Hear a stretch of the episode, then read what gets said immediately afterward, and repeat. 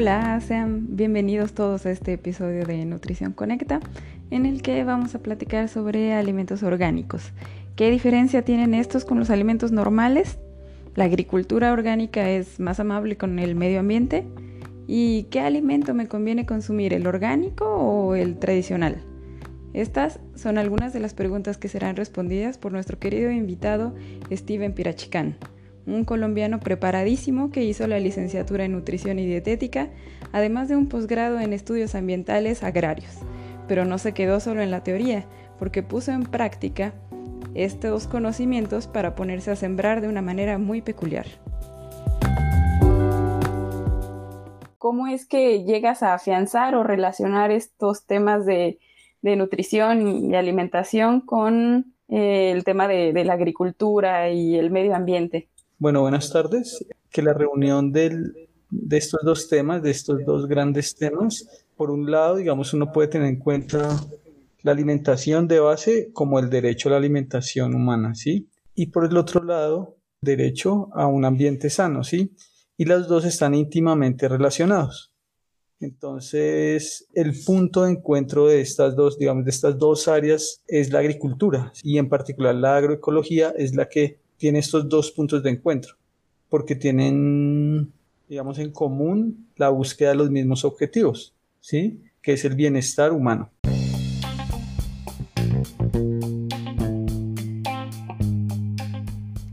Nutrición Conecta donde relacionamos lo que comes con psicología, medio ambiente, economía y cultura.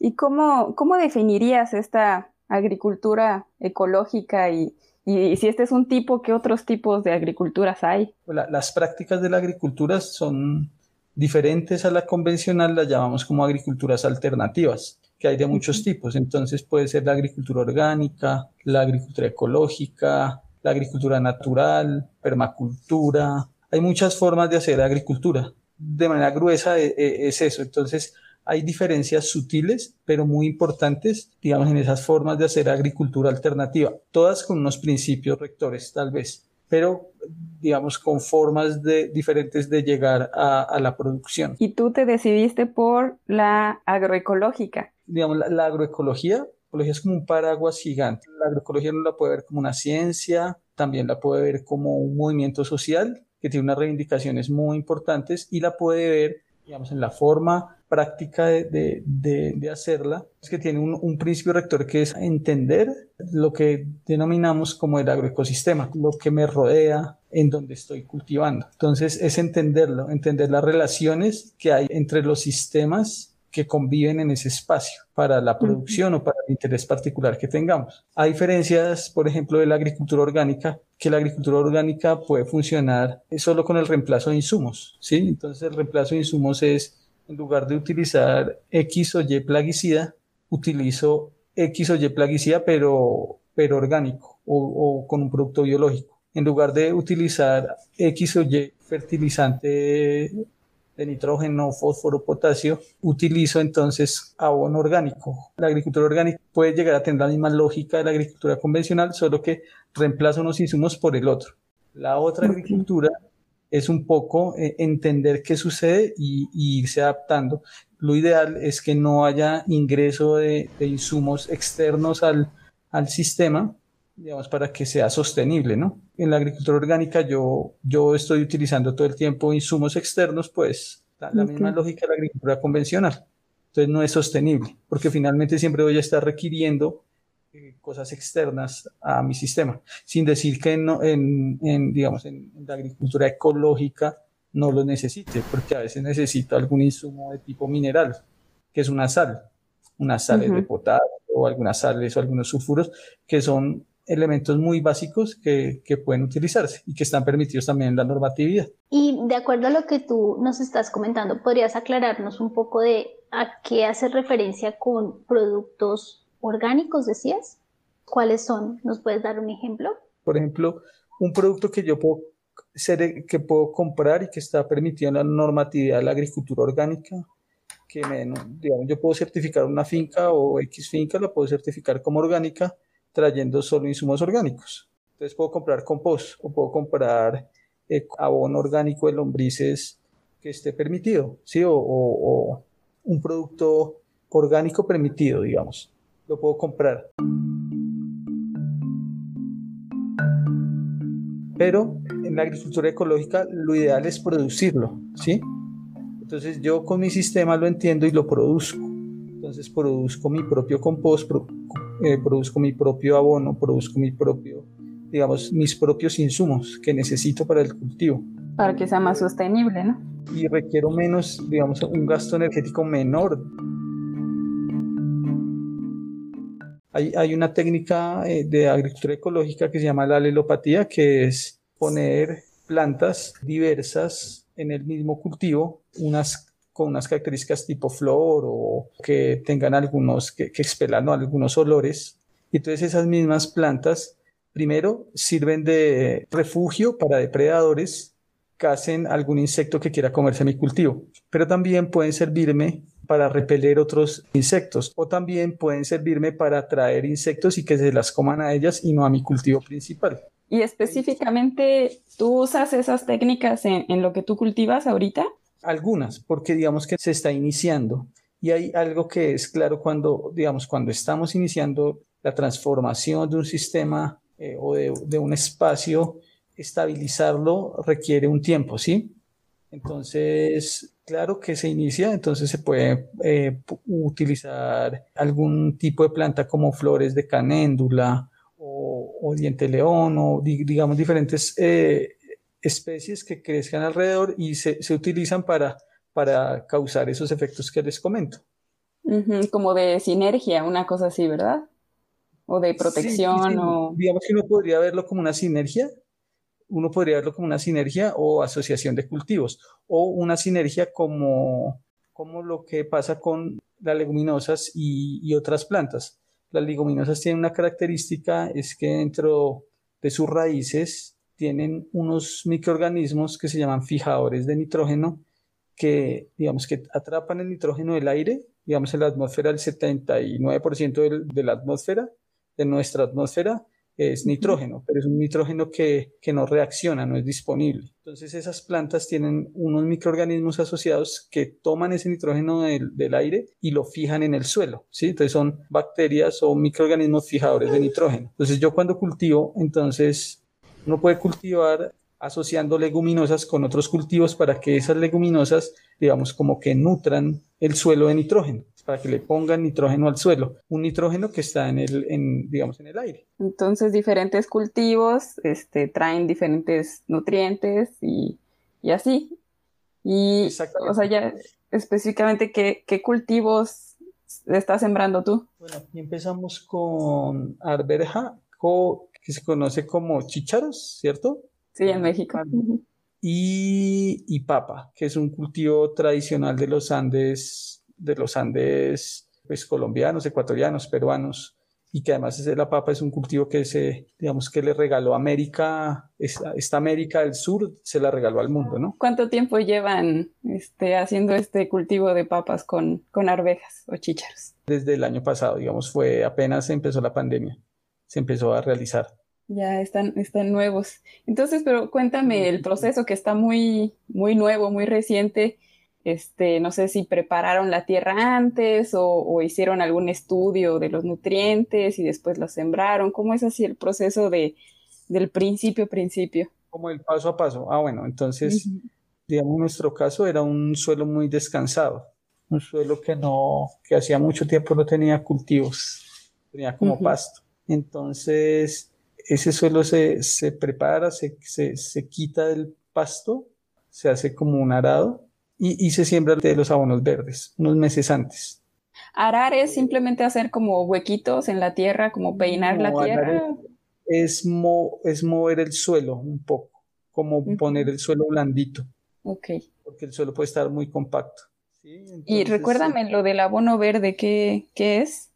El, el, el, abono verde es, es sembrar de manera aleatoria leguminosas y, y cereales sea, leguminosas puede uno poner frijoles, alberjas, lentejas, depende de lo que haya en cada zona, ¿no? En cada, digamos, en que, en que en cada zona se va trigo, digamos, mezclar muchas plantas en una, digamos, en un balde, lo mezclas, después de que harás el suelo y le pones un poco de abono orgánico, lo tiras y lo dejas esperando ahí tres meses o dos meses o cuatro meses, dependiendo del tiempo que tengas. Él crece y tú después lo cortas, pero sin sacar la raíz. Entonces ese suelo quedó con todos los nutrientes que fijaron los demás cultivos. Eso es como hacía grandes rasgos el abono verde. Entonces eso primero se hizo y luego se preparó el suelo para el cultivo final de, de alberja y papa. ¿Y cómo eh, obtienes las semillas para sembrar, que entiendo sería el paso posterior al, a toda esta preparación tan, tan ah, rica que haces del suelo? Las semillas, las semillas se, se obtienen de campesinos de la zona y de, digamos, en particular de la papa, de una guardiana que nosotros denominamos acá, guardiana de semillas, que, que tiene aquí en dos pueblos cercanos. Ella, se encarga de, cuidar las semillas de papas nativas. Digamos que en particular con la papa, la, papa es una especie de, o es una planta que tiene muchas variedades. En, Perú pueden haber hasta 4.000 o 3.000 variedades de, de papas, ¿sí? Y en esa homogenización de las dietas, en esa estandarización de las dietas, eh, digamos, se terminan sembrando seis o cuatro especies. Entonces hay unos guardianes de semillas que uno los puede contactar y ellos, pues muy amablemente, eh, digamos, como que comparten esas semillas de, de, papa tradicional, porque se están rescatando, con el compromiso de que cuando salgan la cosecha, por ejemplo, de papa, se sigan guardando semillas y se siga compartiendo ese, ese material genético tradicional. Cierto. Oye, ¿y estos guardianes de semillas, cómo las guardan? ¿Las congelan? Este, ¿Ellos, eh, ellos solitos se dieron ese, esa tarea o, o es una cosa internacional? ¿Cómo es esto? Pues bueno, yo, yo, yo conozco, eh, digamos, aquí en, en, Colombia hay iniciativas, eh, digamos, hay una red digamos, como ah, desde, desde el punto de vista de la soberanía alimentaria, de la soberanía alimentaria y la agroecología, ¿no? Hay una red eh, de, de, guardianes de semillas en muchas regiones del país, ¿sí? Y funcionan, digamos, como por nodos. Entonces hay guardianes de semillas de, en, no sé, en territorios indígenas del Cauca, que es como al sur del país, o en territorios eh, en la costa norte del país, en el Pacífico, aquí en la región andina donde nosotros nos encontramos. Y y es, es, algo voluntario, ¿sí? Ser guardián de semillas es un compromiso casi que religioso, ¿sí? Es un compromiso místico. Y porque guardar las semillas tiene todo un... Están guardando la biodiversidad, ¿no? De 3.000 variedades de papas. Eh, sí, digamos, eh, eso de las 3.000 variedades de papas es lo que te digo que puede haber en Perú. Entonces aquí hay, por ejemplo, aquí hay un campesino que tiene guardadas y conserva más de 25 25 o 35 variedades de papa, solo él. ¿Y qué es el guardián de semillas? Es, es, es cuidarlas y estar cultivándolas, porque, porque, por ejemplo, con la papa, después de que tú sacas las, una semilla de papa, después de que tú la tienes, tú simplemente no la puedes guardar y guardar por un año, dos años y volverla a sembrar. No, guardar la semilla es que el tiempo que te dé ese tipo de semilla tú la tienes que volver a cultivar y la tienes que conservar. Tú la conservas, entonces la papa, eh, la semilla se puede dañar en cuatro meses. Entonces tú antes de que se, se dañe la semilla y los guardianes de semillas tienen programado eso religiosamente, entonces para no perder la variedad de la papa, digamos, no sé, saqué cinco bultos de este cultivo, guardé un bulto, ¿sí? Y este bulto, de ese bulto lo voy a guardar, no sé, tres meses, voy a compartir otras semillas, otro tanto a otras personas, porque yo como guardián de semilla también la reparto, pero con el tiempo de cuidar esa semilla y ese compromiso gigantesco en no perder la biodiversidad, vuelvo y la siembro a costa de lo que sea, ¿sí?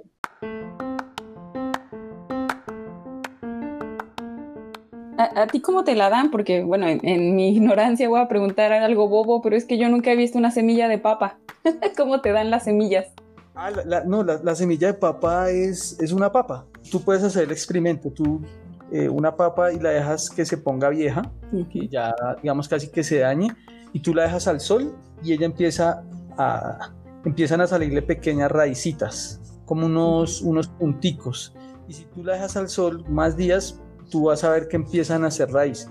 Tú en ese momento la puedes poner en la tierra y ella va, digamos, de ahí va a crecer una planta. O sea, todas las papas son potenciales plantas de, papa. ¿Y es una papa por planta o, una papa te puede dar varias plantas? No, una papa por planta, pero digamos que, ¿qué sucede? Uno, uno siembra en cada hoyito, siembran dos, siembra dos papitas máximo. Pone en cada hoyo que uno hace, pone dos, dos papitas digamos de, digamos, de acuerdo a los estándares y a las variedades de papa, digamos, un bulto de papa de semilla, un bulto de semilla, me puede dar hasta 10 bultos o 15 de, de papa. ¿Sí? Muy bueno.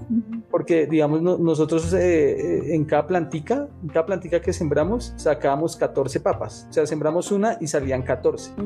Entonces, es, digamos, como la, la, digamos, ahí como la maravilla de la agricultura y de la vida, ¿no? Entonces, la reproducción. por eso es un cultivo tan eficiente, ¿sí? Tan exitoso en el mundo, que se adaptó eh, en Europa, se adaptó en, en muchos sitios donde, pues, normal, digamos, esto viene de las montañas de los Andes y, y no y, se adaptó. Y es, una, es un cultivo tremendamente eficiente.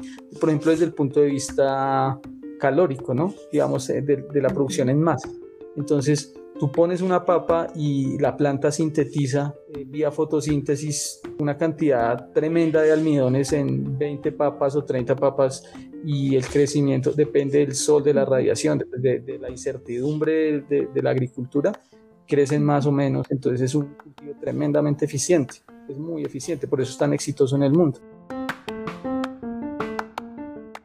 Ahorita lo, intentan satanizar, ¿no? De que hay que mucho almidón, muchas calorías, pero pues son calorías que, nos alimentan, ¿no? ¿O, qué, cuál sería tu perspectiva como nutriólogo? Sí, pues son las calorías que nos, que nos sustentan, ¿no? Pues, y los almidones no tenemos que satanizarlos porque, porque son carbohidratos complejos que, que no, que no, no, tienen por qué tener problemas, digamos, y, y, y, tú como nutrióloga sabes que no podemos satanizar un alimento, podemos satanizar en general la alimentación de, de, de, nadie, ¿no? Muchas de las personas piensan, y ya ustedes nos, nos ayudarán con esa información, que la papa es una harina, y entonces está la duda, por ejemplo, de las personas que necesitan hacer dieta o que hacen dieta porque quieren estar más delgadas o bajar de peso y dicen, no, es que yo no como papa con arroz porque son dos harinas. Ese es un mito, es una verdad.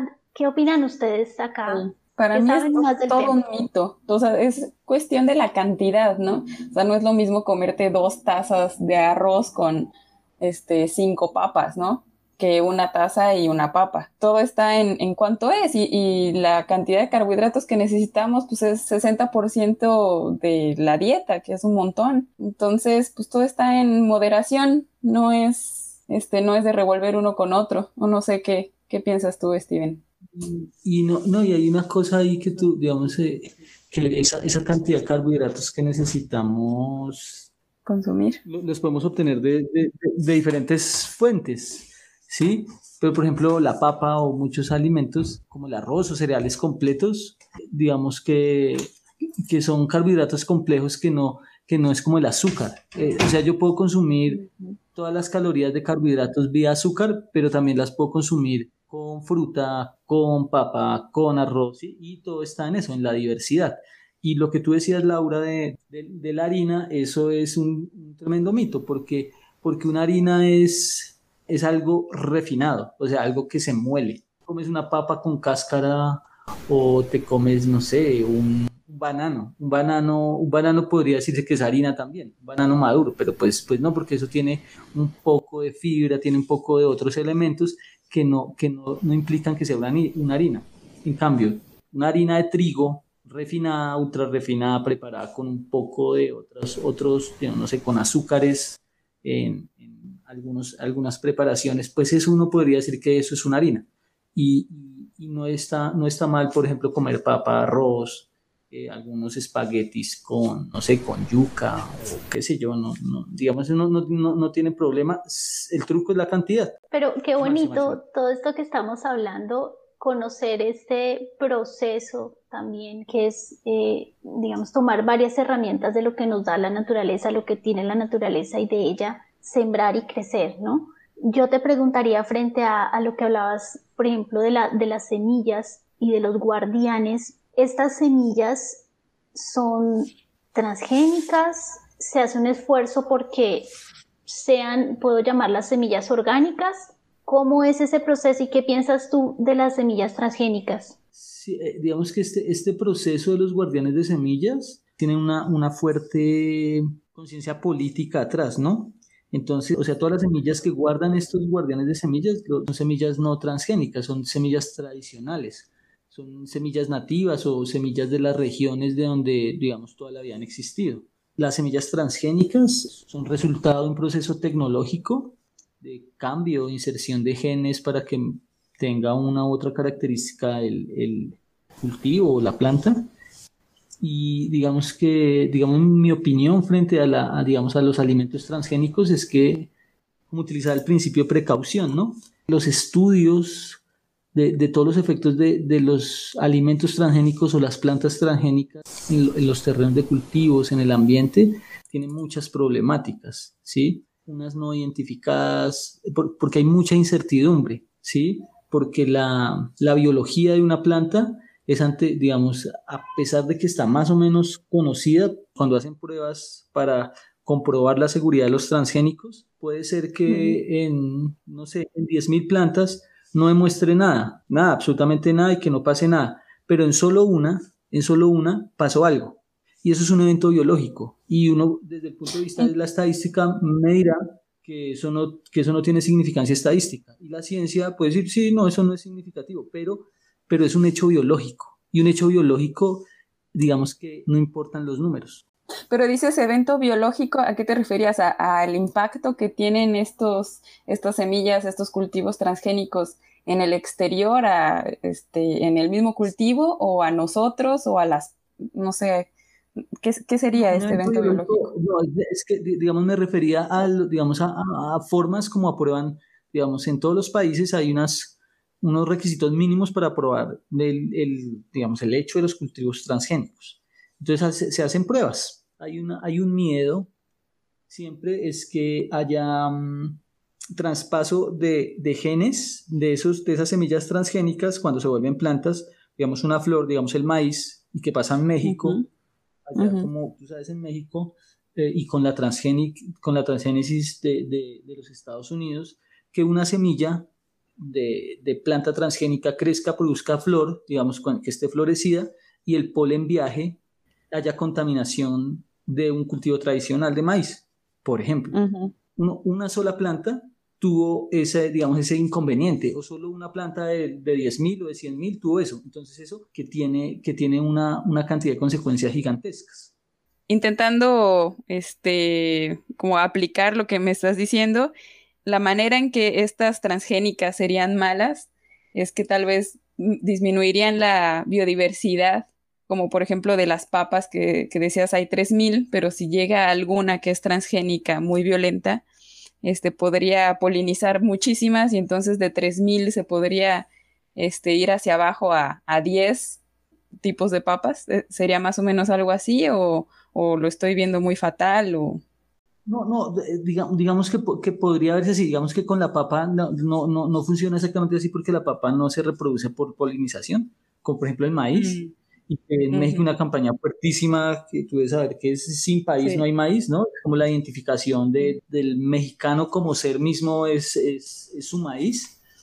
Digamos que, que una, una planta con una característica como esa, como el maíz, puede, puede generar eso, la pérdida de biodiversidad. Eso es como un hecho, digamos, biológico-ambiental. Pero las otras investigaciones que nos han dicho que, que los, que el transgen los transgénicos no tienen efecto en general para la ciencia, para la ciencia tradicional, la ciencia occidental, es en términos de salud, ¿sí? Eh, digamos que los transgénicos, como muchas cosas en ciencia, digamos, nacen, digamos que de buenas intenciones. Para producir más. Puede ser, puede ser, pero hay unas iniciativas que, por ejemplo, está un, un ejemplo en, en, creo que en la India, que fue el, el, arroz dorado, que era un arroz que tenía más vitamina A. Entonces eso era una buena, una muy buena intención, ¿sí? Pero en general la transgénesis se hace por multinacionales que tienen un interés eh, económico de vender plaguicidas. ¿Sí? Entonces, la transgénesis no es para mejorar el alimento, sino es para producir más a través de la agricultura convencional, que es lo que pasa en México y en Brasil, como en La Pampa, cultivos de soya, para, para producir más le, le, ponen un gen que resiste, que resiste el plaguicida, que resiste el glifosato. la, soya resiste el glifosato y cuando le aplican glifosato la planta no se muere, se muere la otra, las otras plantas que, la, que están compitiendo por nutrientes o por crecer y estos, todos estos cultivos tienen una carga gigantesca de plaguicidas. Per se no es la transgénesis, es per se el modelo que está atrás para producir esos transgénicos. ¿sí? Porque la, la, transgénesis es, es, un hecho científico impresionante. ¿sí? Llegar a modificar un gen es, digamos, es, es un logro científico, o sea, impresionante, digamos, de la humanidad. Entonces es como, la, como el interés, lo mismo de la bomba atómica. Sí, yo puedo producir energía nuclear, pero también puedo hacer una bomba atómica. Es la misma ética de en qué utilizo el conocimiento. Pero nosotros podríamos, desde la agroecología, preguntarnos o decir, pero necesitábamos ese arroz, ese arroz dorado que tuviera más vitamina A, o sea, lo necesitábamos, porque en lugar de, de, hacer esa transgénesis, todo en los laboratorios, digamos, con la buena intención, porque en lugar de eso no sembramos zanahoria, ¿sí? La, humanidad necesitaba, la, digamos, la tecnología de la transgénesis, digamos, como la necesitábamos para producir más, para, digamos, para mejorar la nutrición, porque esa es una de las excusas para mejorar la nutrición. ¿La necesitábamos? No, podían cultivar arroz y zanahoria, digamos, como una solución sin transgénesis. Pero, digamos, ahí, digamos, eh, los inicios, de, digamos, las buenas intenciones de la tecnología también se, se, pueden ver. Lo que pasa es que se, se, pues se tuercen, ¿no? Pues con los intereses económicos Pero entonces, a ver, el, problema mayor que yo estoy viendo de, los transgénicos es este, la baja biodiversidad, pero como estabas diciendo, este, no sucede siempre porque con los que no son polinizables, como el caso de, la, de las papas, pues no sucede. Entonces, si hicieran papas transgénicas, que bueno, no sé para qué, pero bueno, si lo hicieran, pues no afectaría nada, ¿no? Sí, digamos, dependiendo de su éxito en el mercado, como son paquetes tecnológicos, entonces la gente por cultivar estos paquetes tecnológicos que, se venden deja de cultivar lo demás y esas semillas se pierden. Entonces hay una pérdida de biodiversidad por las prácticas de, utilizar una u otra, una u otra forma. Que al final nos afecta porque siendo menos biodiverso las especies en el mundo, pues este, no hay un equilibrio. ¿O, o qué pasa? ¿Qué pasaría? La biodiversidad como característica de, la, digamos, de los ecosistemas y la vida es, es su principal forma de adaptación a todos los cambios, ¿sí? Eh, entonces, cada vez que se pierde una especie es una tragedia, es, es una tremenda tragedia. Digamos, muchas de las especies agrícolas han ido evolucionando o han ido creciendo con la humanidad. El caso de la papa, el caso del maíz, el, digamos, el, maíz que, todos conocemos ahora, hace 15.000 años no era el maíz, el maíz era un pasto. Gracias a la cultura, gracias al, trabajo humano, se convirtió en lo que es, ¿sí? Y si tenemos, no sé, mil variedades de maíz o las que sea, es gracias a siglos y miles de años, digamos, como, como legado de la humanidad. Y que, no sé, en 50 años se pierda más del 90% de eso es una, digamos, una tragedia sin nombre. Cierto, es que habría que trazar una línea, ¿no? Porque ese trabajo humano, pues también es, un, es una tecnología, ¿no? Y, y ahora la tecnología del trabajo humano, pues ya es con genes, ¿no? Entonces habría que ahí trazar cuándo sí estoy afectando y cuándo no estaría afectando. Y pues no lo sabremos hasta muchos años después, ¿no? Y bueno, ya nos, nos, nos fuimos mucho para el tema polémico este de, de, los transgénicos y demás, pero lo que, sí, lo que seguía del proceso de, de las papas es, eh, ya que tienes estas 16 papas que salen de una papa. Ah, bueno, el, entonces sí en que... Ah, entonces se siembran las papas y con la alberja al tiempo se sembraron y en el proceso la, papa es muy susceptible a un, a un, hongo. Y nosotros hicimos unos insumos, un caldo con ajo ají, o sea, ajo y ají se puso a fermentar durante un tiempo y eso con ese se fumigaba cada semana, se le aplicaba, se le aplicaba para controlar eh, o para que no le saliera. Y se deja una, unos días fermentar y esa, ese, digamos, ese líquido que, que, que, está ahí en el, o esa agua que queda después de unos días, con esa agua se fumiga, se fumigan las plantas más o menos cada semana. Cuando la planta tiene como un crecimiento base, uno le pone un montoncito de tierra al tallo. Eso se llama porcar, que hace que se estimule, digamos, el crecimiento de la papa, como que las papas vuelvan más grandes. Y ya después de cuatro meses, cuatro meses y medio, más o menos, después de que la papa florece, se puede sacar. Ya la podemos sacar. Y Steven, una pregunta. Ya una vez que tú tienes la, la producción de la papa, tú le colocas de pronto, yo he escuchado que a veces utilizan como una cobertura o, algún, o hacen, realizan un método para preservar mejor el alimento. ¿Tú utilizas algún producto para preservarlo? Porque sabemos, por ejemplo, que en las, en las plazas de mercado o en los supermercados ya uno consigue un producto que dura más que lo que duraba hace 30, 20 años así sea en la nevera o afuera, pero uno escucha, por ejemplo, que las mamás dicen, o hasta las abuelas dicen, uy, ahora los productos se dañan menos rápido. ¿Tú utilizas alguna cobertura?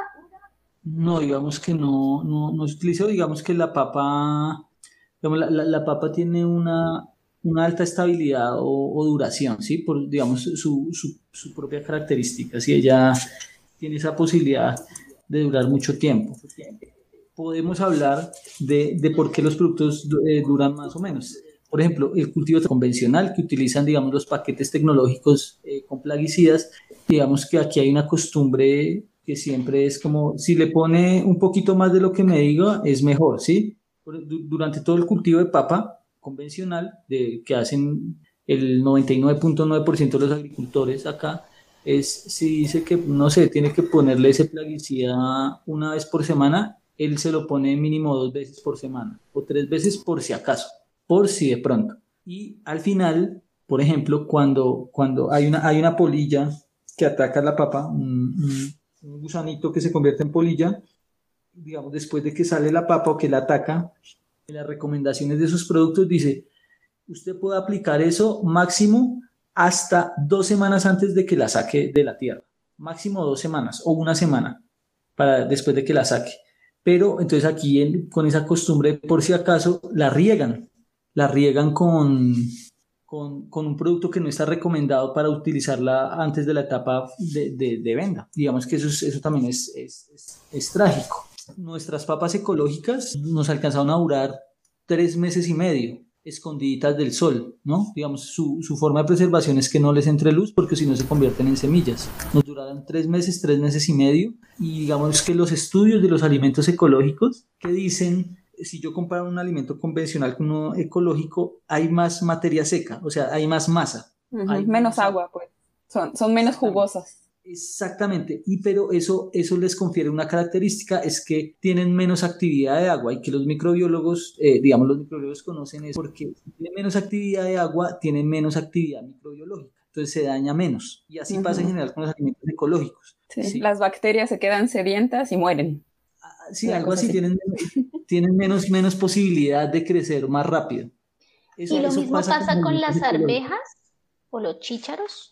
Mm, eh, digamos que la, la, alberja sí tiene una característica, es que es un alimento que en el mercado se consume muy fresco, digamos, aquí en el mercado se consume fresco, digamos, eh, verde, y, y, su característica natural, sea ecológica, convencional, ella en cuatro días o cinco días se, se, se empieza a secar y se, se, pone amarilla. No es que se dañe, ahí la alberja no se daña. Lo que pasa es que no es atractiva al mercado es diferente comprar una alberja así verdecita, verdecita, fresca, a una que está buena, pero que está amarilla. Esta arveja amarilla es, este, es más dulce, sabe diferente, se ve más fea, no sé. Es como una cosa de costumbre, ¿no? Uno podría decir que, que, que no se ve, o sea, como, se ve como si estuviera dañada, ¿sí? Normalmente, digamos, si tú vas y vendes eso eh, en un supermercado, ya es como un alimento de segunda o de tercera, y en esas condiciones. Pero está bueno. Sería, está bueno. Otra cosa sería si está cebosa, eh, si huele feo, ahí sí ya digamos que podríamos decir que el alimento no sería, ese daño no, no, lo podríamos consumir. Exactamente. Entonces, este alimento en una semana, o sea, eh, muy rápidamente eh, tiene que salir, ¿sí? nosotros conservamos una gran cantidad de esa, de esa alberja para volver la semilla también. Dejamos una, gran cantidad de eso, la otra, una se regaló, otra se vendió, pues la del autoconsumo. Si uno quisiera conservar ese alimento, entonces toca dejarlo secar, se vuelve amarillo y se vuelve duro, duro, duro, duro. Y esa ya después de que esté seca, puede durar meses, muchos meses. ¿Por qué? Porque no tiene ya esa, esa, esa misma actividad de agua que hablábamos hace un rato, entonces es difícil que, la, que la ataquen eh, los microorganismos o que la, la que la ataquen mohos o... pero todo tiene, es un, es un secreto realmente en donde pues estamos oyendo que también hay una serie de conocimientos eh, que, tradicionales, ¿cierto? Que se han obtenido de, de los campesinos, de, la, de aquella población que ha decidido cultivar de esta forma. Y no sé, veo que también, ya como lo explicaste, eh, existen ya diferencias marcadas con la agricultura convencional. ¿Tú crees que en cierto punto la agricultura convencional ah, hace trampa? Porque utiliza de pronto, como si ocurre con la agricultura tradicional, utiliza de pronto algunos químicos sintéticos para fertilizar o como pesticidas también para abonar digamos que ese es lo que es el, es el, paquete tecnológico, ¿sí? Es el paquete que nos trajo la revolución verde, ¿sí? Y su promesa de aumentar la, la producción y disminuir el hambre, ¿sí? Que, que, era, que era como su gran promesa. Uno puede decir que, que estas tierras tropicales o esta, este, esta región del mundo no necesitaba, no necesitaba ese, ese paquete tecnológico. E, e, el paquete tecnológico de la revolución verde nació en Estados Unidos y en Europa que tiene unas características muy particulares, muy particulares, que tiene grandes extensiones planas, que pueden poner tractores, pueden casi que poner avionetas para, para, para hacer esto. Los suelos de esas regiones del mundo son suelos, son suelos diferentes, no tienen la actividad biológica que se tiene acá. Entonces, digamos, fue una tecnología que no está adaptada a las condiciones, ¿sí? Y nuestra tecnología es una tecnología diferente, ¿sí? Digamos, una tecnología que uno podría decir que es tradicional, pero en ese ejercicio civilizatorio del, del norte de, intervenir al sur de X o Y manera, es una tecnología que, que, no, que no está bien aplicada. Cierto. O sea, para nosotros que tenemos un buen clima o, o terrenos que están en, en, montañas, que no, no entran tractores o ese tipo de tecnología, pues no, no aplica de este paquete tecnológico. Pero entonces, para estos lugares que son más inhóspitos en Estados Unidos, Europa u otros, ¿tú crees que la agricultura convencional es necesaria? No, no, no, yo, yo, yo no creo que la agricultura convencional sea necesaria. Digamos que había una urgencia en esos años 60, 50, esos años posguerra, de, de alimentar al mundo, ¿no? Y, y, otra vez uno puede decir, sí, eso se hizo con buenas intenciones, porque había mucha gente muriéndose de hambre, digamos, y, la, y esa era la promesa, ¿no? Pero fue una promesa que no se cumplió porque vivimos en un mundo, en un mundo que, que desperdicia el 30% de la comida, ¿no? Con ese 30% se puede alimentar a todos los hambrientos del mundo. Entonces, eh, es una promesa eh, que, no, que no se cumplió, que no se va a cumplir y la, las agriculturas alternativas han, han demostrado que, que, pueden ser mucho más o que pueden ser más eficientes, igual de eficientes o más eficientes que la, que la, que la agricultura convencional. En Estados Unidos y en Europa funcionó muy bien porque allá se, allá se la inventaron y está adaptado para ellos. Hay un problema de hambre, este, se tiran 30% de lo que se produce con tanto trabajo y que la agricultura convencional ha funcionado, pero pues ya como que ya está llegando un momento para hacer otro tipo de, de agricultura, entonces se tienen que hacer varias, varias cosas, ¿no? Para llegar a algo más amigable para nosotros y para el, medio ambiente. Entonces esto me trae a, este concepto de intensificación sustentable, que no sé si, si hayas escuchado y, si estés de acuerdo de que este, hay una agricultura que, que, quiere juntar las dos, ¿no? Algo de tecnología, pero no, no afectar tanto a la naturaleza. No sé qué has, qué has escuchado de esto, de la intensificación sustentable. Decirlo, digamos que, eh, digamos, tengo un, un, sesgo, un sesgo cognitivo con todo lo que me suena sustentable o sostenible y lo que siempre nos preguntamos en la academia sobre qué es sostenible, qué es sustentable, sustentable para quién, sostenible para qué y para quién, ¿sí? Entonces, claro que digamos que esos cambios que uno podría decir cambios incrementales, o por ejemplo ahorita en Europa el, año pasado salió una, una como de unas metas que se llama como de la, la granja al tenedor, algo así. Y, y entonces, claro, decía, reduzcamos el 50% del uso de plaguicidas, eh, utilicemos menos, vamos a comer menos carne. Eh, digamos, muchas estrategias que harían el sistema agroalimentario más sustentable. Y en ese, y en ese sentido, sobre la intensificación, hay una pregunta que nos podemos hacer, es si la, la agricultura, las agriculturas alternativas están listas para alimentar el mundo, ¿sí? Porque una excusa dice, no, es que eso no alcanza, eso, no, eso no aguanta. Pero entonces yo creo que muchos estudios nos han dicho que sí, porque puede ser muy eficiente.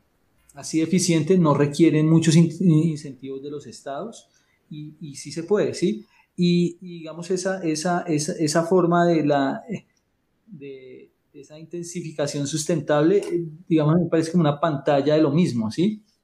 Digamos, es el mismo modelo, el mismo modelo extractivo, pero como, como puesto de color rosadito, o qué sé yo, no sé. Yo, yo soy muy como de la línea y de entender un poco eh, eh, el mundo sobre como cambios cualitativos, ¿sí? Fuertes, o sea, que, que pase de un estado a otro. Y que muchas veces la humanidad, en la historia de la humanidad, pues ha mostrado eso.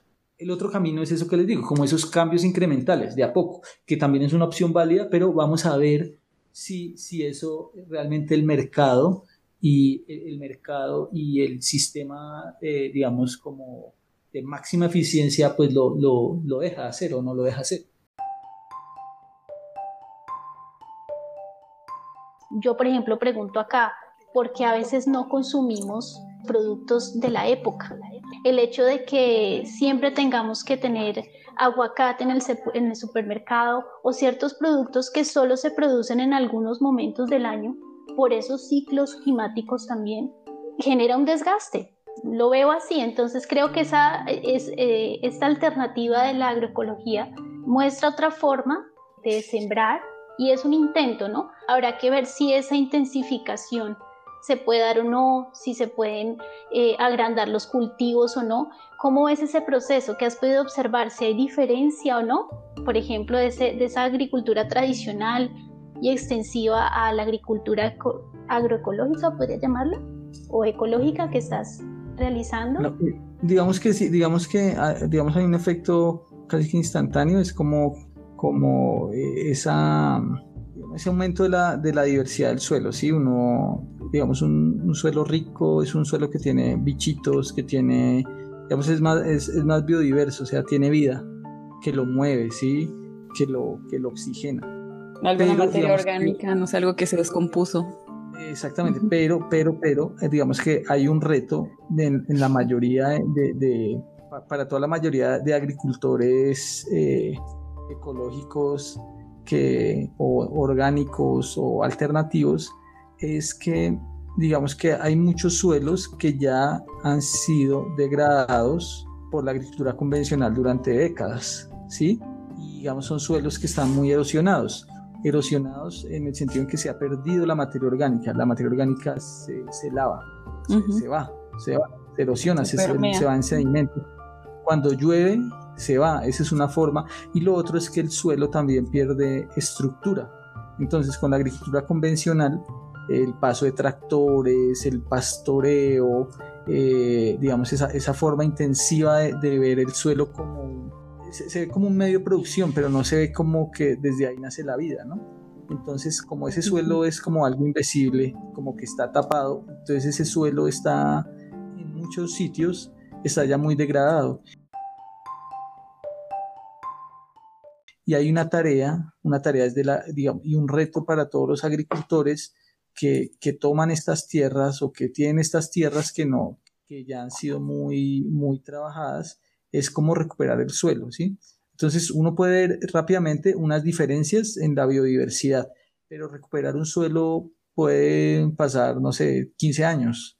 Y esos son los retos de la agricultura ecológica y la, digamos en pequeño. Como tengo un terreno, quiero hacer agricultura ecológica, pero entonces depende de la condición de ese terreno y cómo, cómo fue trabajado durante décadas, digamos, con esa tecnología del tractoreo y la revolución verde, porque no, digamos, la mayoría de suelos pues no son, no están vírgenes, ¿no? Entonces no están prístinos.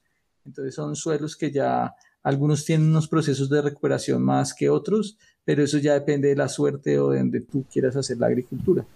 Pues sí, está preocupante, pero no tanto, porque si dices que para recuperar otra vez este, los nutrientes de, de una tierra deslavada o degradada, erosionada, son 15 años, no, no es tanto, ¿no? Es pues la vida de un agricultor, ¿o no? Ah, sí, sí, sí depende, sí, y es, depende, exactamente, depende de muchas condiciones, pero, pero puede ser, puede ser eh, mucho tiempo. Y un, y un sistema agroecológico, lo que hemos aprendido de personas que llevan años en esto, es que se estabiliza, digamos, con, con un buen trabajo después de 8 años, 10 años, que se estabiliza, digamos que yo lo tengo como de manera estable, como que él funciona solito.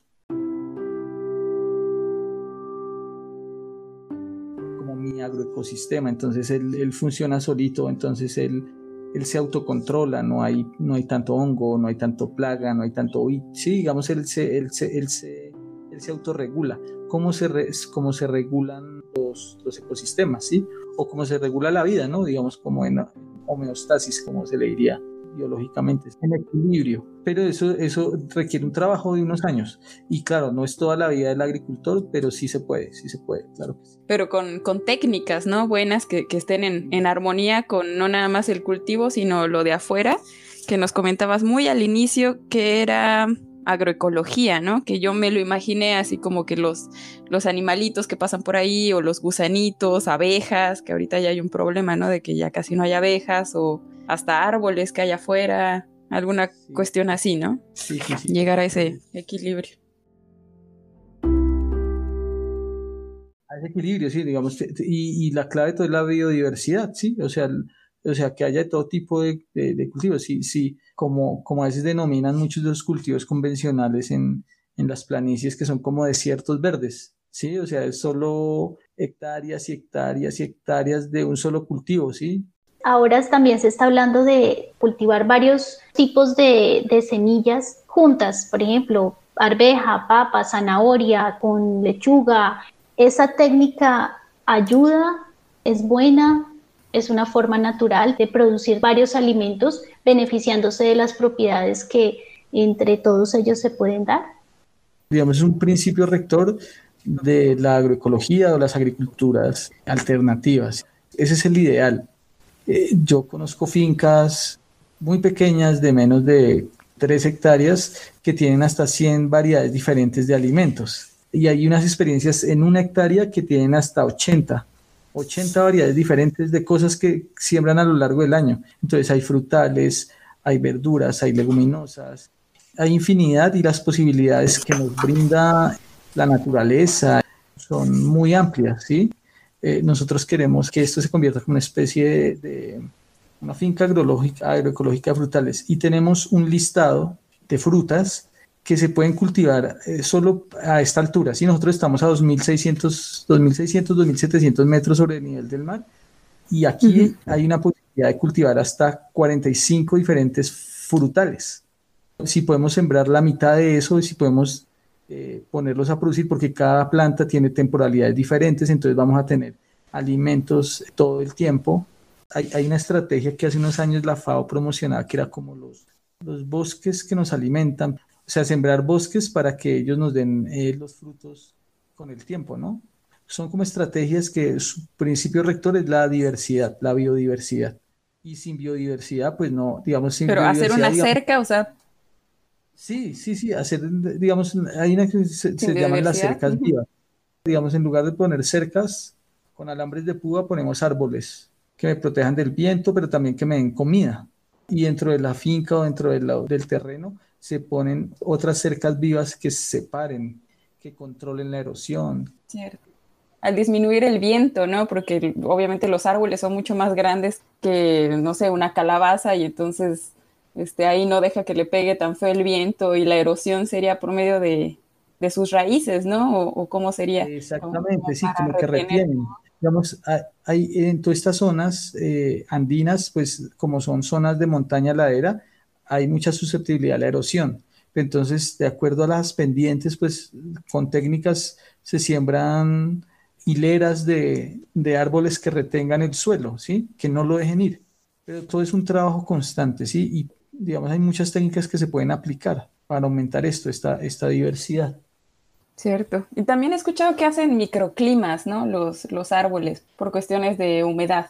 ¿Sí es algo así? ¿Funcionan estas cercas? Sí, claro. Colombia se conoce como el país cafetero, ¿sí? Y antes teníamos un... Los cultivos de café eran cultivos de sombrío. O sea, habían árboles muy altos y debajo crecía todos los cafetales.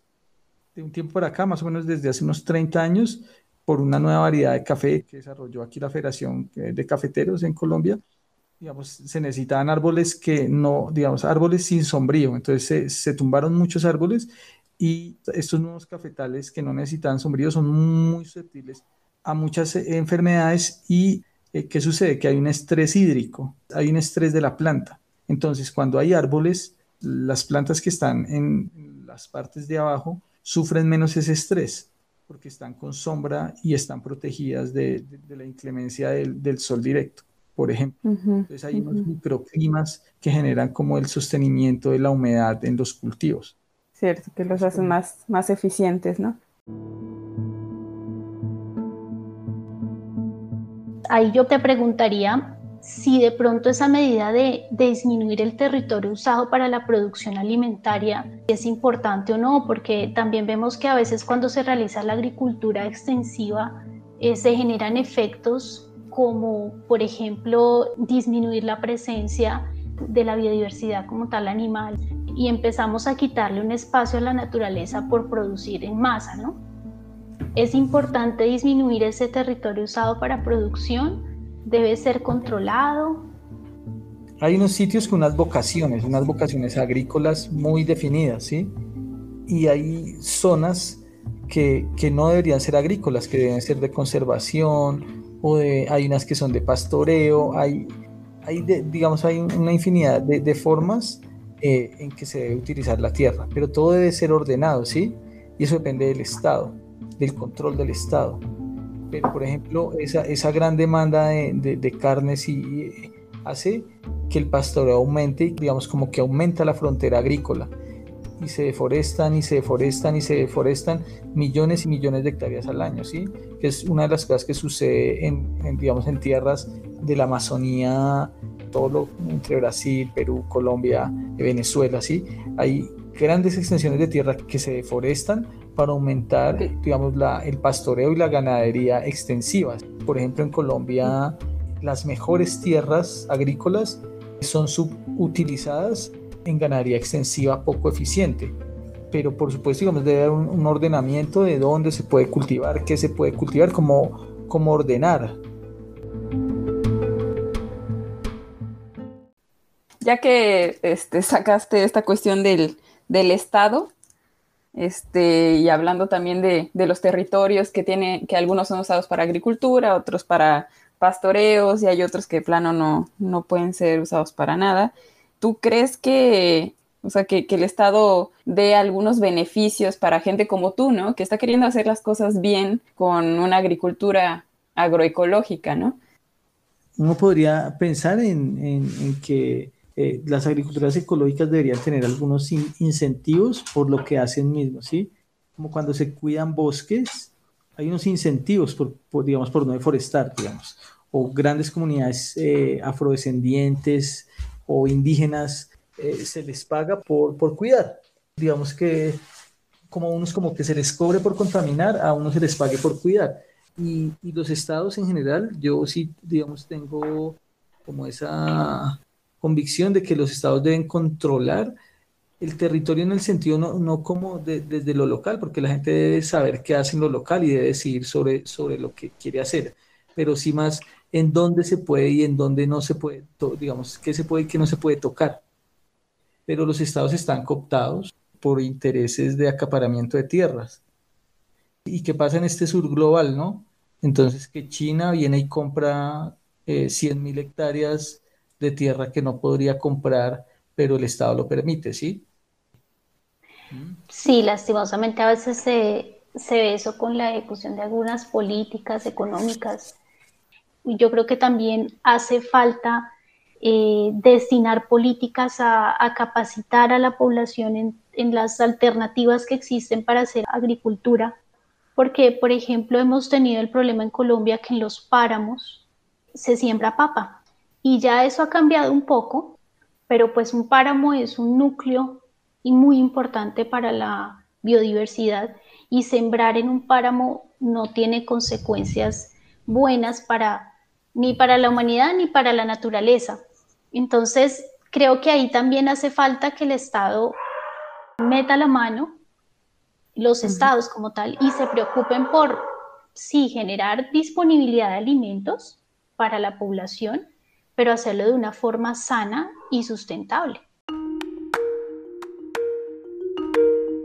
Lo que más he escuchado yo, lo más popular, es este, estos alimentos orgánicos, ¿no? Que se ven muchísimo en los supermercados y que cuestan carísimos y, este, y que tienen, necesitan una certificación y no sé si, o sea, todos los, todos los alimentos que se han cultivado de manera agroecológica serían orgánicos directamente, este, no sé, ¿cómo, ¿cómo podrías tú obtener la certificación o no sé si ya la tienes?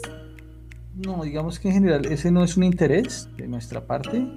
Digamos que obtener una certificación orgánica depende de, regirse una norma o una norma que, digamos, cada país tendrá su norma para ser orgánica o, digamos, hay unos sellos que unos que exige la Unión Europea, otros que exige Estados Unidos, como en la lógica de la exportación. Pero la lógica de la exportación es una lógica insostenible, ¿sí? Porque es simplemente una oportunidad de, negocios, ¿no? una oportunidad de mercado. En la costa norte colombiana hay una zona que se cultiva mucho banano y hay una empresa gigantesca tradicional de toda la vida que puso como, no sé, muchísimas hectáreas en banano pero ese banano es exportación. Entonces todo lo que se reduce, todo lo que tú reduces en huella de carbono para obtener algo orgánico, lo eliminas cada vez que montas esos alimentos a un avión o a un barco que lo lleva a Europa o a Estados Unidos o a Japón o donde sea para, para poner una vitrina. No sé, que había unas fotos que decía aguacate colombiano, ¿sí? Y es como que eso se celebra. Y eso no, se debería, eso no tendría por qué celebrarse, porque es otra vez algo que decía un poco como, como lo que decía Laura, es como ese, como ese ego de tener disponible un alimento, ¿sí? Y claro, el, el aguacate es un, esos denominados superalimentos y que tienen unas grasas eh, específicas y casi que es un alimento de moda, pero es, un, es, es todo un sinsentido tener un, un, transporte de un alimento a, a tan grandes distancias. Entonces, conseguir una certificación orgánica tiene un, un objetivo comercial muy particular sería algo así como un berrinche, ¿no? De tener aguacate en cualquier lugar del mundo y este y realmente que sea un alimento orgánico que tenga ese sellito eh, no quiere decir que sea amigable a la ecología, ¿cierto? Que, yo creo que muchas personas lo compran pensando que están haciendo un bien a la ecología o un bien a, sí mismos, ¿no? Como, como salud. es, un ego, es un ego uno puede ir a Europa y ver esas tiendas especializadas de café que te dicen, no, te tengo café de Guatemala, te tengo café de la zona de Chiapas, café colombiano, tengo café de vietnamita, y todo lo tienen diferenciado, pero es un ego comercial, ¿sí? Y a veces tienen esos, esos cositos que meten en las máquinas y lo venden, no sé, yo no sé cuánto vale un euro, dos euros cada bolita de esas que venden de, café y cuando uno se devuelve para atrás y toda esa parafernalia de venta, toda esa exhibición de ese euro, de esos dos euros que paga un consumidor responsable europeo o gringo en esa tienda, ¿cuánta plata le queda al campesino que lo cultivó? ¿sí? Responsable, muy entre comillas, ¿no? Sí, sí, sí, digamos que entre comillas, sí, porque es esa, esa parte de ese mismo ego. Entonces uno dice, eso no tiene sentido y, eh, digamos la agricultura ecológica y la agroecología no pueden estar inmersos en esa lógica, porque es esa misma lógica de mercado destructivo. Cierto. Y entonces yo, si quiero ser un verdadero consumidor este, sin ego y este, un verdadero consumidor responsable, ¿en dónde tendría que comprar mis, mis alimentos o, cómo le podría hacer? No comprar, eh, digamos, comprar local, digamos, eh, que los circuitos cortos de comercialización, que es como la, la estrategia digamos que, que haya menos transporte, que haya menos cadenas de frío involucradas en lo que consumimos. Eso es, es el consumo responsable, porque aquí muy cerca producen duraznos y yo sé que son es agricultura convencional, agricultura familiar, campesina, con un paquete tecnológico tradicional, pero los tengo aquí que son, que son fincas a, a menos de 10 kilómetros. Si por mi ego quiero traer durazno chileno, ecológico, es un sinsentido. Es una ética, una ética alimentaria.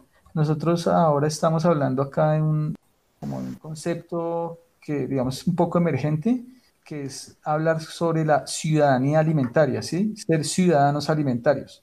¿Y qué sería?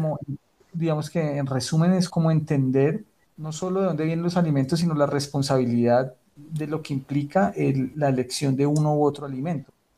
Lo ideal sería que todos seamos ciudadanos alimentarios, ¿sí? que lo entendamos, que entendamos estas discusiones. Todos deberíamos casi que ser expertos. Sí, que, o sea, está, está difícil, ¿no? Que todos seamos nutriólogos y, maestros en, ecología, que, o sea, ya el, mundo ya está muy complicado, ¿no? Pero, o sea, sí, lo único que podemos dejar es consume local y consume menos leche y carne, ¿no? Porque sabemos que el 77% de la tierra agraria está destinada para alimentar y pastorear a, esas vacas y crear lácteos, ¿no? Entonces, es demasiado, 77%. Y, y el restante es para alimentar humanos, ¿no? Yo creo que también es un llamado a que nosotros nos reconectemos con lo que produce nuestra región, que también es de calidad y creo que así podemos ayudar a que no haya tanto desgaste del medio ambiente, ¿no? Sí, y es ahí donde entra esta ética alimentaria o, los ciudadanos de este, responsables, ¿no? Sobre el sistema alimentario, que tal vez podamos hacer algún cambio o, nuestras conductas este, no importan en el cambio climático. No sé, ¿qué, esperanzas nos puedes dar o qué piensas sobre eso? Digamos que en general, pues todos deberíamos ser ciudadanos alimentarios o, tener esa, esa, ética de lo alimentario, esa ética ambiental. Y yéndonos al plano realista, yo creo que, que la humanidad va a llegar a un punto en, en que, no sé, en, algunos años, eh, seguramente no lo vamos a ver, en que, digamos, esa generación va a mirar para atrás y va a vernos como cavernícolas, ¿no? Como nosotros vemos a los cavernícolas. Eso no tiene sentido y eso es lo que nos ha enseñado la historia de la humanidad. Entonces, y puede ser que haya un cambio, digamos, que lo que yo creo que es como que haya un cambio drástico, sea por esa vía o sea esos cambios incrementales lentamente, que en lo que todos trabajamos de a poquito, poniendo el típico granito de arena que decimos todos, eh, convenciendo y siendo agentes educadores en todos los niveles, ¿no? Claro, ser parte de la, solución, ¿no? Tú como agricultor haces una gran parte y nosotros como consumidores también hacer la otra parte, ¿no? Que es consumirle a gente como tú, en, donde estemos, ¿no? ¿Has tenido la, oportunidad de conocer de pronto algunas medidas que el gobierno colombiano haya adoptado en favor, por ejemplo, de este tipo de agricultura? Hay una normatividad base de hace unos años, digamos, pero no, no hay unos incentivos grandes, ¿no? Digamos, en, en el lenguaje eh, gubernamental es como, le llaman una especie de clúster de lo orgánico clúster de lo ecológico, ¿sí? digamos, como en esa lógica de negocio, ¿sí? Y hay, eh, hace tal vez, ¿qué años estamos? Tal vez cuatro años, hubo una, una ley que, que impulsó y que se luchó con las organizaciones sociales que es la ley de agricultura familiar, que no es exactamente agricultura orgánica, pero que, que, implica muchos principios que se utilizan en la agricultura ecológica, orgánica o alternativa, que es, digamos, que mejora y que promueve las condiciones de vida de la agricultura, de los agricultores familiares, que es la gran mayoría de agricultores en el país. Y pues agricultores del sur global también, ¿no? Eso es una iniciativa también internacional, sí, la agricultura eh, familiar, sí, el impulso de la agricultura familiar, que la agricultura familiar es la que alimenta al mundo, en manera, 90%. global. Exactamente. Eh, digamos que está, podría eh, hablar desde esas dos visiones, pero sobre todo, y digamos en lo que yo creo, es como todo lo que hacen los movimientos sociales. digamos, todo lo que hacen los pueblos autónomos, lo que, lo, que hace la gente, es, digamos, lo que prima, ¿sí? Porque gracias a esa presión, por ejemplo, el año pasado, a mitad de año, nació la ley de compras públicas locales, que en Brasil funciona hace muchos años muy bien y es como que el Estado compre toda para todos los programas sociales de alimentos, compre, compre las producciones de agricultura familiar o agricultores eh, cercanos a donde se, se, genera la necesidad. Entonces, por ejemplo, que si en un pueblo le dan eh, alimentos a, en las escuelas, que sea local de la región, no que vengan alimentos desde otros puntos lejanos. Y así se estimula la economía. No solo es que sea la agricultura ecológica, sino la agricultura familiar, de la, digamos, de los campesinos. Locales, ¿no? Exactamente, de lo local.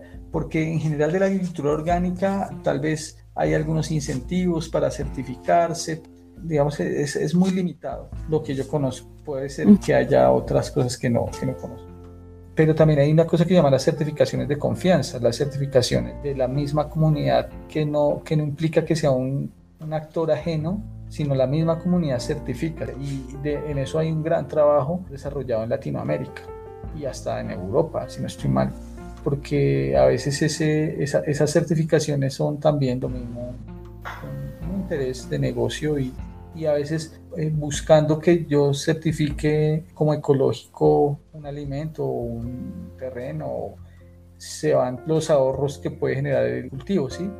Sí, porque todo el papeleo cuesta dinero, ¿no? Y no es barato, ¿sí? No es barato. Yo en este momento no tengo la, cifra cuánto en, en este momento, pero hace unos años eso podía valer hasta, no sé, cuatro o cinco salarios mínimos acá. Es un problema eso también, ¿no? porque fuera de, que el Estado no está este, incentivando de manera directa a este tipo de buenas prácticas de agricultura, se podría decir que hasta lo está dificultando, ¿no? Porque si a ti como agricultor que está haciendo algo bien te pone obstáculos para certificar tu producto, que esa certificación podría traer mejores compras e inclusive hasta más, más caras, y no está haciendo ni siquiera eso, sí, sí está triste la situación, ¿no? Sí, es como una, es, es una cosa como la carga de la prueba. Yo tengo que mostrar, demostrar que estoy haciendo las cosas bien.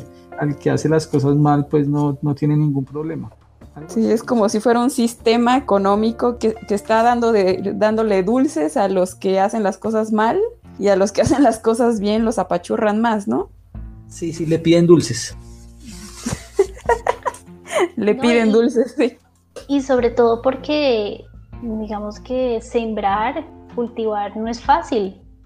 Como decía Steven, hay momentos donde te va bien, hay momentos donde no se obtiene lo esperado.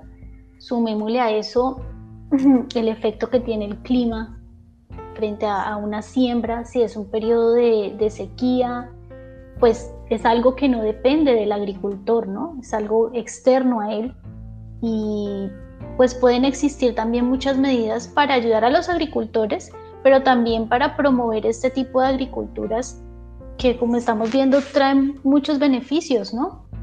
A la larga, ¿no? a la larga. por ejemplo, eh, crear incentivos económicos, eh, pronto no cobrar algunos impuestos o de pronto si algunos agricultores quieren pasar de su agricultura tradicional a la producción ecológica, eh, generar también algún tipo de, incentivo, de apoyo, hacer Tocaría de, de, sensibilización y promoción, ¿no? Es algo que debería hacerse también desde los órganos administrativos de un Estado. Una presión ciudadana, ¿no? Sí. De que se haga algo así. Digamos que los cambios lo genera la ciudadanía. Eso sí. No deberíamos tener que llegar allá, pero históricamente así ha sido. Sí, sin violencia, ¿no? Sí.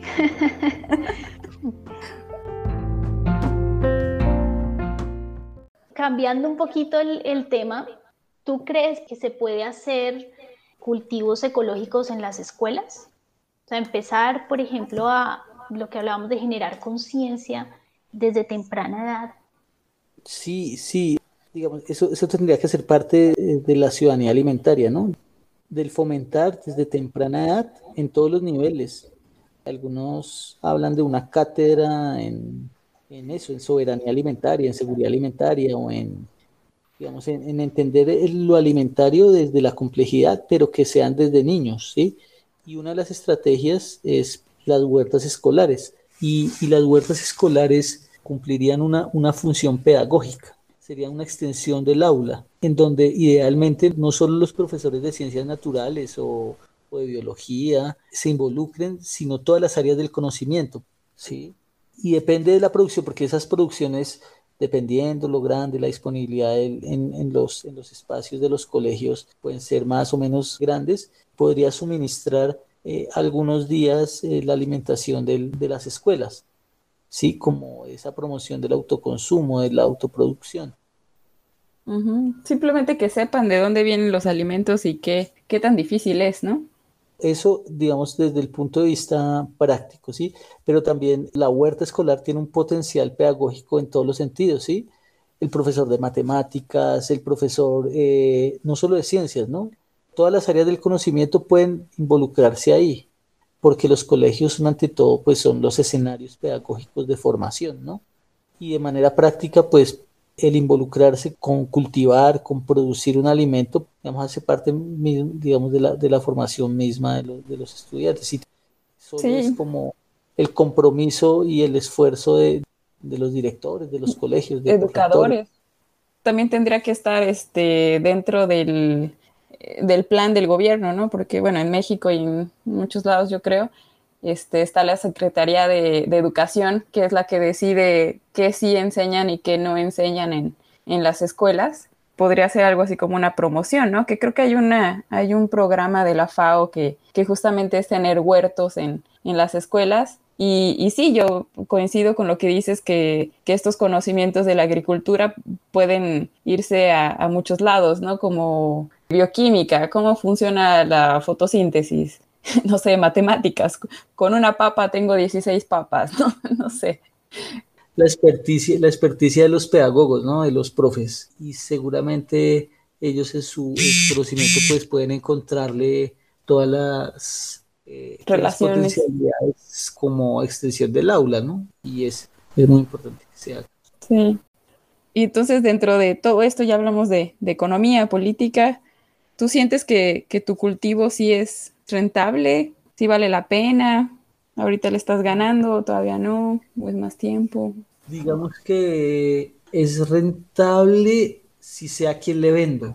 Las cadenas de comercialización tradicional hacen que, digamos que un producto que si lo saco pasan por ocho manos antes de llegar o nueve manos antes de llegar al consumidor final, ¿sí? Entonces, lo importante es poder conectar en menos pasos, en menos, digamos que la cadena sea menos larga entre el productor y el consumidor final. Entonces, en ese sentido, eh, los cultivos pueden ser muy rentables, ¿sí? O pueden ser rentables. Pero si uno lo vende en el mercado tradicional, claramente no es rentable. La, agricultura ecológica, digamos, tiene un, un, esfuerzo mayor en mano de obra. O sea, uno puede decir que genera más empleo y eh, esa pequeña economía que genera ahí se queda en lo local. Por ejemplo, para controlar, no sé, un bicho o X, digamos, eso se queda en trabajo, en mano de obra, en lugar de quedarse en la empresa que es el químico, exactamente. Entonces, eso es un beneficio y eso hace que eh, no, es, no es que sea más, más caro, no necesariamente, si uno le consigue el cliente que debe ser, es rentable. Y ahí, por ejemplo, quería decir es que también existe el, la creencia de que el producto orgánico es más caro. Entonces, en, tu caso, dependería de esos factores para no ser tan caro, de que esa cadena no sea tan larga, porque en sí, pese a que tiene una gran carga del recurso humano, podrían salir más económicos también esos productos o a un precio razonable en el mercado.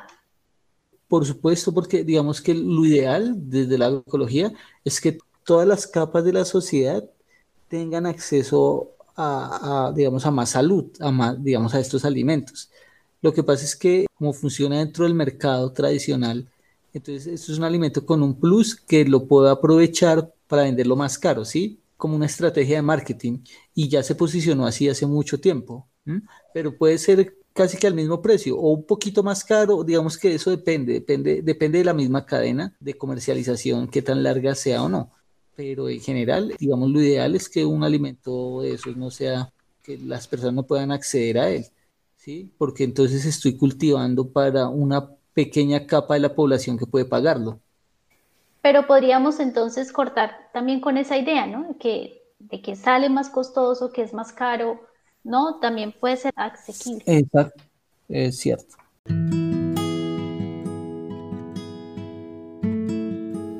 Bueno, y aquí antes de que nos compartas tu receta, los alimentos producidos con agricultura ecológica, ¿podría decirse que son más nutritivos que los producidos con la agricultura convencional? Todavía no hemos llegado a poder comprobar esa tesis. Bueno, tenemos, tenemos indicios, ¿sí? Eh, digamos desde el punto de vista ético, uno puede decir eh, per se que es un alimento mejor, ¿sí? O sea que, digamos, qué condiciones evaluamos para que sea mejor. Entonces, uno puede decir, desde el punto de vista ético, es un alimento que no utilizó plaguicidas. Y si no utilizo plaguicidas, no estoy incentivando una industria que solo por accidentes y en intoxicaciones agudas mata a cientos de personas al año en el mundo, ¿sí? Entonces yo puedo decir automáticamente ahí que es mejor, porque hay muchos, digamos, eh, estudios de revisiones sistemáticas y, digamos que de, la ciencia tradicional que han dicho, y yo por ahí tengo hay un artículo creo que 2013 o 2014 que dicen no, eso no tiene ninguna diferencia. Y solo arrancando con esa diferencia, digamos categóricamente, nosotros desde este lado decimos sí, sí hay una diferencia. Y ya yendo más a fondo, digamos un poco más desde lo cuantitativo, hace unos años, cuando se empezaban a hacer estas comparaciones, decíamos, no, un tomate ecológico en comparación a uno convencional, digamos que no tiene una diferencia significativa en que me da la misma cantidad de carbohidratos, la misma cantidad de grasas, la misma cantidad de proteínas, porque en, esta, en estos grandes nutrientes que se evaluaban, digamos, esas diferencias no son muy evidentes. Digamos, una, una planta produce, eh, sea en cualquiera de las dos formas de producción, casi que lo produce igual. La estadística no, no, no nos podría demostrar como que sí, hay diferencias significativas, como se habla en ciencia cuantitativa. Pero entonces vamos ahora más allá. las plantas que se cultivan desde la agricultura ecológica tienen una característica, es que como están más expuestas al ambiente, digamos, tienen menos ayudas, son menos consentidas, ellas generan unos mecanismos de defensa que generan que, por ejemplo, tengan más antioxidantes o, digamos, como micronutrientes que tienen unas funciones no macros como los otros que, que decimos y eso sí tiene diferencias significativas desde la estadística porque a veces nosotros tenemos que hablarle a la ciencia en sus mismos términos, ¿sí? Yo desde, la, desde el punto de vista ética, yo, yo ya no necesito más eh, argumentos, ¿sí? Pero como a la ciencia toca hablarle de la misma manera, con sus mismos métodos, ya nosotros sabemos, y hay algunas investigaciones, eh, son, son limitadas porque esto no tiene tanta financiación, ¿sí? Y hacer este tipo de estudios es, eh, es supremamente costoso. Y por el otro lado, como yo les dije, algunas características hace un rato físicas es que los productos ecológicos tienen menos agua, entonces eso hace que, que, duren más. Es otra característica que podemos decir es, es mejor. Y una que es indudable y que las personas que consumen permanentemente alimentos ecológicos lo identifican es que tienen un mejor sabor. Esto es algo... Eh, subjetivo. Subjetivo, pero digamos que hay eh, varios estudios que nos, que nos muestran eso, ¿sí? Y ya solo con, digamos, con ese primer argumento ético, digamos que uno podría quedarse pero ya hay muchos estudios que nos dicen que, que sí son mejores y, podemos afirmar categóricamente que sí, sí son mejores. Inclusive el, el, argumento científico que sería que tienen más antioxidantes, este, los orgánicos, pues, mm, pues también como que no, porque, bueno, sería un poco en contra de los orgánicos, pero e-, es importante notar que los antioxidantes en el alimento no van a ser antioxidantes en tu cuerpo. Entonces, pues no importa. No, no, no, yo lo decía, no, no antioxidantes en, en la planta, sino ya antioxidantes evaluados en función de nuestro cuerpo. O sea, ya, digamos, esos estudios ya... ¿Existe eso? antioxidantes dietéticos. No, no, no dietéticos, digamos, digamos, podemos decir los antioxidantes típicos como la vitamina C, algunas antiocianinas, eh, algunos flavonoides, eso, esas plantas y esos alimentos contienen más, sino que eso, como son unos, digamos, como unos micro, micro, micronutrientes, es muy costoso hacer esos estudios, Y las investigaciones en agricultura ecológica tienen mucho menos presupuesto para hacer esto, ¿sí? También podemos entrar en una discusión sobre, sobre la ciencia que respalda a uno u otro y qué tan grande es una respecto a la otra, ¿no? Sí. ¿Y qué, digamos, qué función cumplen los antioxidantes en nuestro cuerpo? Los antioxidantes. Son tan importantes. La vida en general es un proceso de oxidación, ¿sí? Todo el tiempo nos estamos oxidando. Entonces los antioxidantes, como su nombre lo indica, frenan o ayudan a frenar esa oxidación. Entonces, hay unos mecanismos eh, biológicos internos que todos los entes biológicos tenemos eh, como endógenos, podríamos decirlo, que controlan esa oxidación, ¿sí? Pero hay unos externos o exógenos que son los que consumimos que ayudan a que eso, digamos, a que disminuya. Entonces, esos antioxidantes frenan o pausan o disminuyen el estrés oxidativo de la vida. Pues no es que los antioxidantes previenen el cáncer, no, no, no, no, no, no. Pero si yo consumo permanentemente frutas y verduras que son los, digamos, las principales fuentes de antioxidantes, pueda tener menos riesgo de sufrir, por ejemplo, algunos cánceres que son resultado de eso que es el estrés oxidativo, ¿sí? ¿Qué, es el estrés oxidativo? Es el, como el daño celular causado por el oxígeno, por la misma vida, por las reacciones químicas de la vida. Pero entonces no es que porque yo consuma antioxidantes me va a dar menos algo, no, eso tampoco es el mensaje pero sí es mejor tener digamos, los alimentos, los, digamos, esas frutas frescas o esas verduras normalmente tienen antioxidantes.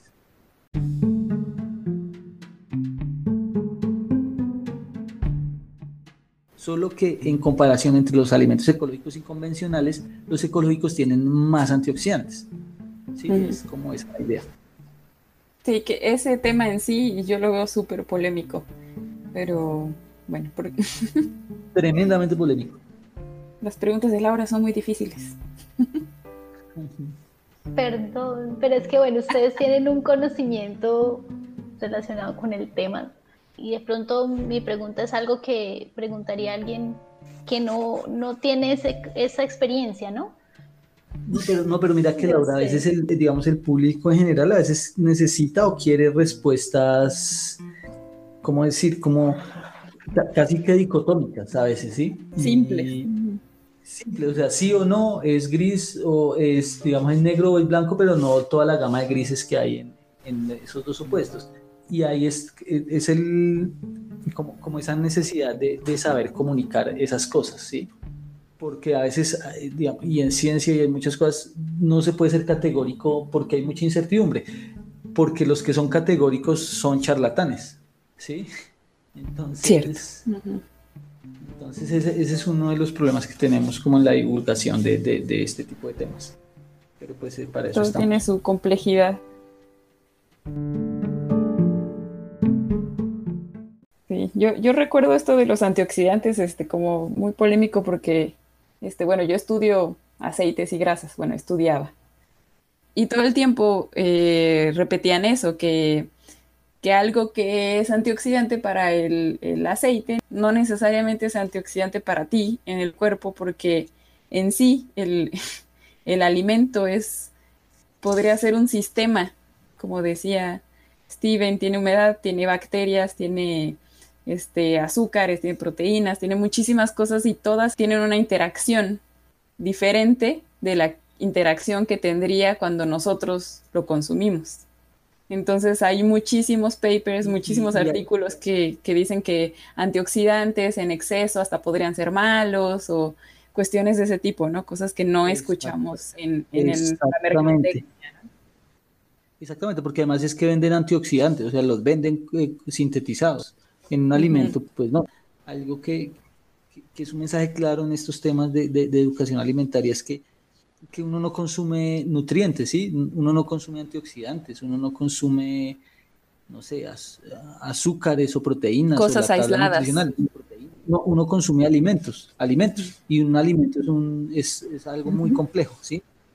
Entonces, es un conjunto de cosas, ¿no? Exactamente, no. Y además mediado por las costumbres, eh, por la cultura, ¿no? Entonces, es, es un tema un poco amplio. Tal vez no te dé el mismo efecto este, tomar un, antioxidante sintetizado que te lo tomas aisladamente, que qué tal si, si lo tomas en un alimento cultivado, que haga alguna sinergia ese antioxidante con alguna vitamina o con el carbohidrato o yo qué sé, y que ahí sí te haga bien, ¿no? puede suceder, o te haga mal. Que, eh, digamos, y que sea permanente. Es porque un antioxidante o, es como un remedio y me lo tomo y se acaba el frasco o, lo que me dieron y ya no más.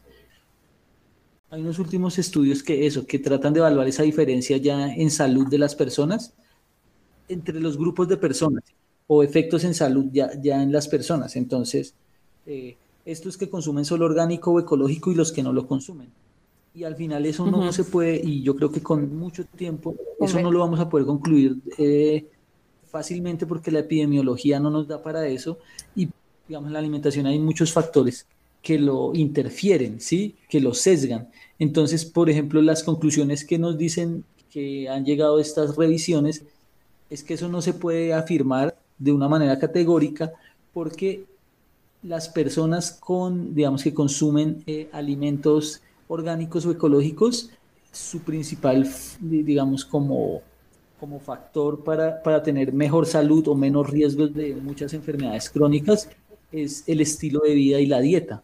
O sea, no, no per se el consumir alimentos e-, ecológicos, sino por los estilos de vida que llevan y su dieta, porque son más conscientes o son, eh, no sé, tienen prácticas diferentes. Entonces eso no lo, digamos... Otra vez es el conjunto de cosas es un conjunto porque eso es la alimentación.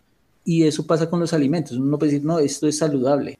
O esto, claramente hay unos que son menos saludables que otros.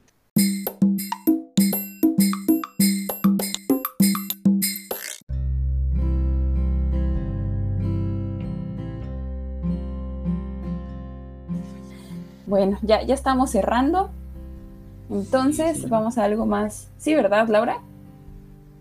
Sí, ya.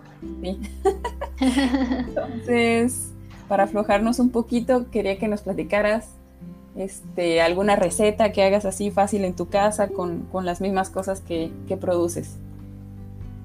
Aflojar, o sea que lo demás estuvo muy fuerte. Pues no sé, estuvo intenso. No, ¿no sentiste que, que te, no sé, que te sacamos todo el jugo. con tantas preguntas. Pero está bien, pero está bien. Eh, con tal de divulgar, está bien.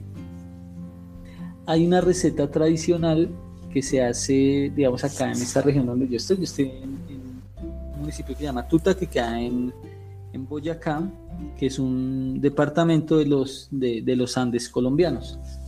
Es una receta que se llama papa en chupe y que es una receta tradicional, una receta campesina, eh, que los, digamos, los abuelos de la región lo hacen, y es una receta relativamente sencilla, sencilla y es muy deliciosa, como todo, lo, lo, más sencillo es lo, eh, lo, mejor, ¿sí?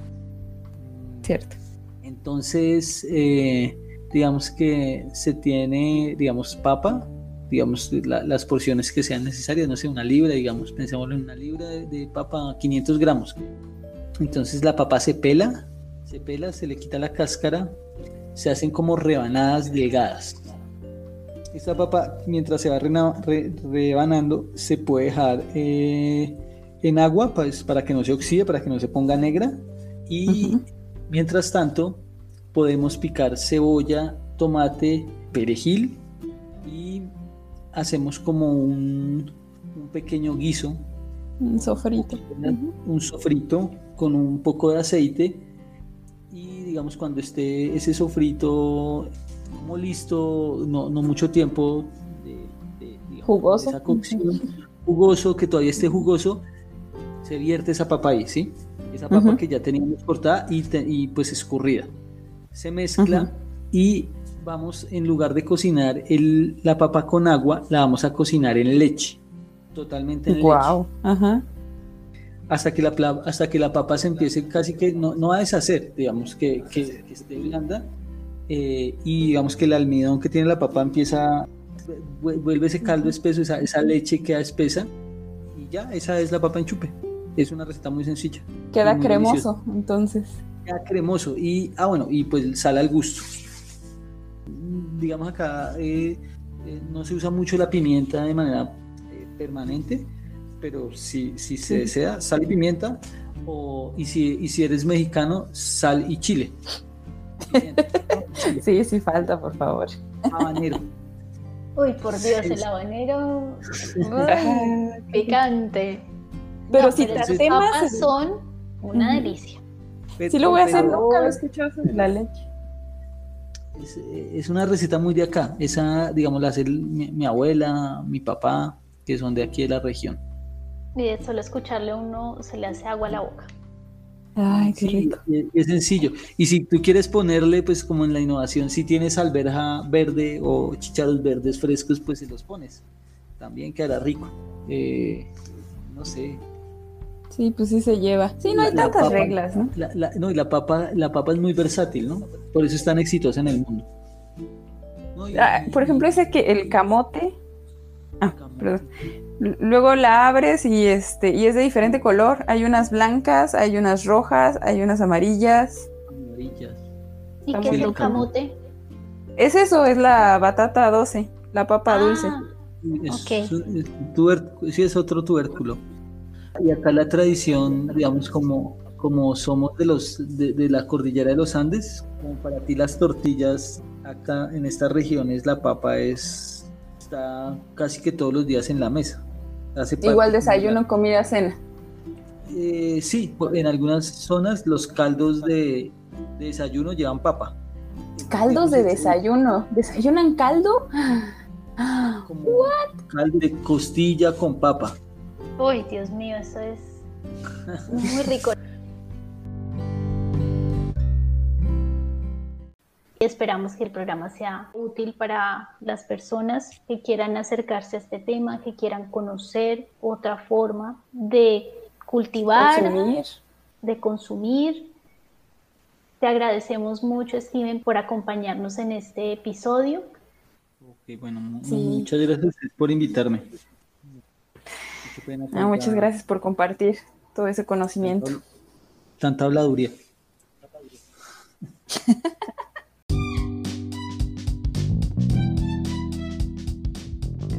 Espero les hayamos dejado información práctica o al menos interesante para conectarnos un poquito más con nuestro entorno y nuestra alimentación.